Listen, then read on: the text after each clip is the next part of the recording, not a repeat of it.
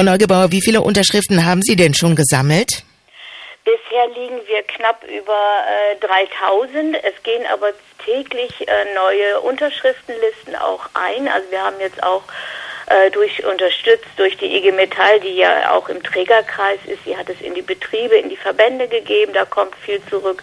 Wir sind natürlich auch in den verschiedenen Zusammenhängen auf der Straße, soweit es geht. Ich selber war jetzt am Wochenende zum Beispiel in Friesland und habe dort gesammelt und habe einfach gemerkt, wenn wir Menschen ansprechen, dann ist die Resonanz auch da, das Verständnis und die Unterstützung. Und darüber freuen wir uns und es wird hoffentlich noch mehr werden. Das brauchen wir. Ja, Wer das jetzt hört und sich sagt, ich möchte meine Unterschrift auch geben für dieses Vorhaben, äh, wie kann man das machen?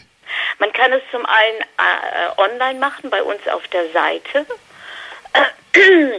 Dort gibt man äh, Namen und äh, äh, Standort an kann, kann Wohnort an, kann sich entscheiden, ob man kurz erscheinen will, also der, in Abkürzung, also da steht S aus Braunschweig, N aus Braunschweig. Mhm. Man kann auch selber sich Unterschriftenlisten von der Homepage runterladen und dann natürlich im bekannten Freundeskreis sammeln. Man kann natürlich das auch verteilen über seine eigenen E-Mail-Verteiler, Menschen äh, informieren, bitten um Unterstützung etc. Darauf sind wir einfach auch angewiesen, damit das sozusagen sozusagen jetzt eine große, breite Basis auch bekommt. Ja, was glauben Sie eigentlich, welchen Einfluss eine solche Unterschriftenkampagne auf dieses Verfahren haben kann?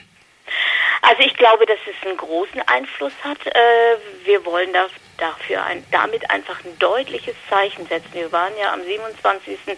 in Hannover haben das an Olaf Lies übergeben. Ich selbst war auch dabei und Olaf Lies hat uns versichert, dass er das mit großem Respekt erstmal entgegennimmt, dass das geprüft werden soll und dass er es ernst nimmt. Und wir wollen ihn da einfach auch beim Wort nehmen und je breiter an der Stelle unter unsere Unterstützung ist, unsere Unterschriftenkampagne auch ausfällt, desto mehr Gewicht wird es haben. Und wir wollen Herrn Lies einfach an der Stelle beim Wort nehmen. Wir werden also am 4. September wieder in Hannover sein und das Ergebnis seiner Prüfung auch einfordern, falls wir bis dahin äh, nichts aus dem äh, Umweltministerium gehört haben. Und je mehr Unterschriften wir übergeben können, desto eindrucksvoller ist es natürlich als Signal aus der Region und auch bundesweit. Also es ist nicht nur eine regionale Kampagne, sondern das läuft auch bundesweit. Wir sind da im Kontakt mit Umweltverbänden, mit Bürgerinitiativen etc. Am 21.08. wird es einen dezentralen Aktionstag an verschiedenen äh, Atomstandorten auch in Deutschland geben.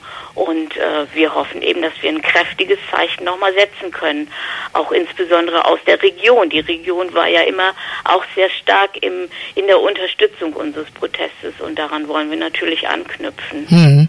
Dieser Protest, der läuft ja schon seit Jahrzehnten. Wie zermürbend ist das eigentlich für Sie, dass Ihnen im Grunde nur die Möglichkeit bleibt zu bitten, weil Schacht Konrad ja nun letztinstanzlich, wie man das im Fachjargon sagt, ähm, gerichtlich bestätigt wurde und man auf dem Klageweg dort keinen Einfluss mehr nehmen kann?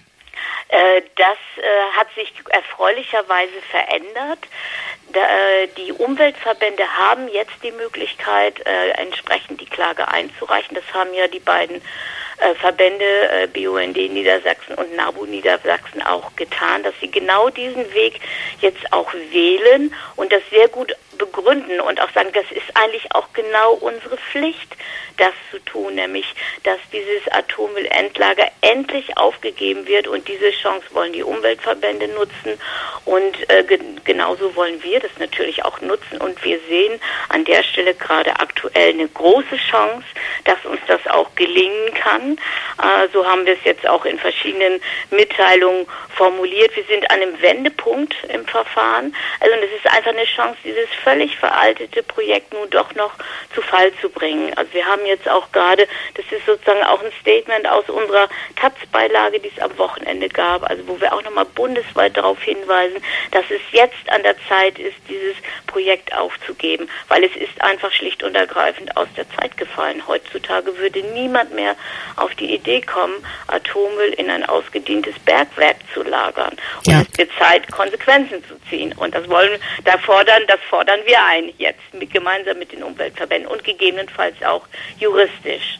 Da äh, werden, wenn, wenn die Prüfung negativ ausfallen sollte, äh, dann wird dieser Weg auch beschritten werden. Mhm. Frau Neugebauer, das war mir gar nicht bekannt. Schön, dass Sie es sagen. Das heißt, ähm, es gibt jetzt wieder den, äh, den, die Möglichkeit der Klage, dass äh, dieses Anliegen vor einem Gericht verhandelt wird? Genau, es gibt die Möglichkeit der sogenannten Verbandsklage. Das, mhm. äh, wir haben, es gab ja zu Schach Konrad verschiedene Klageverfahren, auch von Privatpersonen. Damals wurde der sogenannte, die sogenannte Klage auf Nachfeldschutz abschlägig beschieden, aber davon haben sich jetzt die Umweltverbände nicht abhalten lassen, gerade weil sie diese Möglichkeit des Verbandsklage äh, äh, äh, Klage, ähm, Klageverfahrens als Umweltverband haben. Und das wird jetzt genutzt.